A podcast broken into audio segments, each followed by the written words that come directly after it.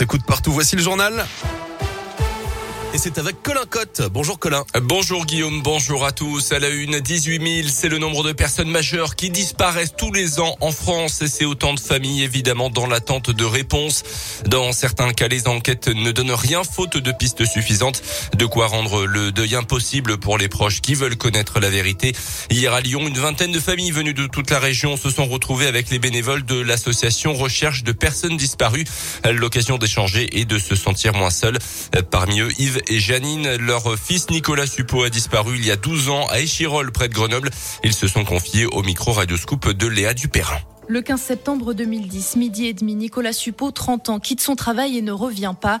Depuis ce jour, ses parents se sont tout imaginés. Soit il a fait une mauvaise rencontre, ou soit il est parti volontairement. Si c'est un départ volontaire, on se pose la question, mais qu'est-ce qui s'est passé pour qu'il soit parti? Qu'est-ce qu'on a dû faire? Oui, Quelque part, c'est le genre de questions qu'on se pose immanquablement. En 2014, l'enquête s'arrête, mais un nouvel espoir surgit trois ans plus tard dans le cadre de l'affaire Nordal-le-Landais. Nouvelle enquête, mais pas plus de réponses. L'instruction du dossier a repris et les attentes sont toujours là. On peut attendre que toutes les pistes soient explorées, parce que le plus difficile, c'est avoir aucune, aucune réponse. C'est insoutenable. On y pense tous les jours. Je regarde, même quand je voyage, euh, je ne peux pas m'empêcher, tiens, cette silhouette euh, elle ressemble à Nicolas. Euh, on est toujours sur le qui-vive, voilà. Un pôle national consacré au cold case, ces affaires non résolues, a été créé tout récemment, mais les familles redoutent que les moyens alloués soient largement insuffisants. En Auvergne-Rhône-Alpes, l'association Recherche de personnes disparues compte 50 dossiers en cours pour des disparitions toujours non élucidées.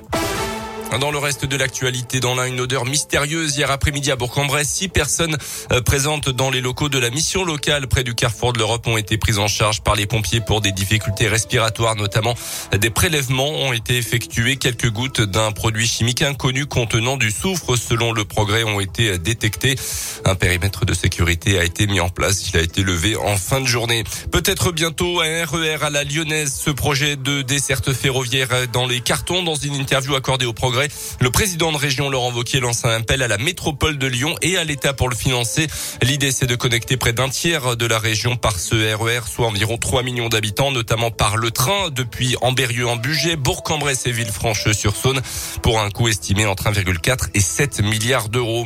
Le lancement de la campagne de déclaration des revenus aujourd'hui avec quelques nouveautés comme la revalorisation du barème kilométrique décidé face à la hausse des prix des carburants, de nouveaux crédits d'impôt 30% accordés pour un premier abonnement à la presse d'information par On termine avec le tennis. Joe Wilfried Songa va bientôt dire adieu au cours de tennis. Le Français ancien numéro 5 mondial a annoncé qu'il prendrait sa retraite après Roland Garros fin mai début juin. Avant ça, on aura l'occasion de le voir une dernière fois chez nous à l'Open Park de Lyon des 18 au 25 mai.